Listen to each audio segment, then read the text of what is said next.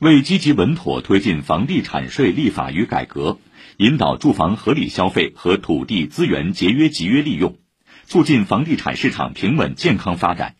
第十三届全国人民代表大会常务委员会第三十一次会议决定，授权国务院在部分地区开展房地产税改革试点工作。试点地区的房地产税征税对象为居住用和非居住用等各类房地产。不包括依法拥有的农村宅基地及其上住宅，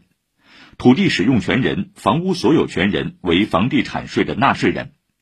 非居住用房地产继续按照《中华人民共和国房产税暂行条例》《中华人民共和国城镇土地使用税暂行条例》执行。国务院制定房地产税试点具体办法，试点地区人民政府制定具体实施细则。国务院及其有关部门、试点地区人民政府应当构建科学可行的征收管理模式和程序。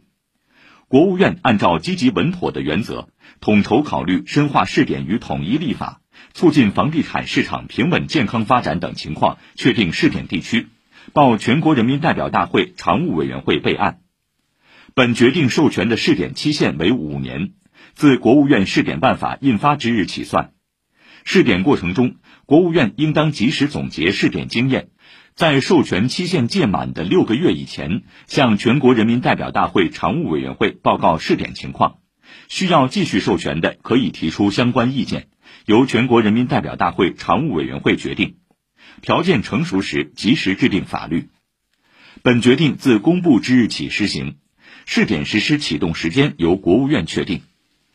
新华社记者采访了财政部、税务总局有关负责人，有关负责人表示，财政部、税务总局将依照全国人大常委会的授权，起草房地产税试点办法草案，按程序做好试点各项准备工作。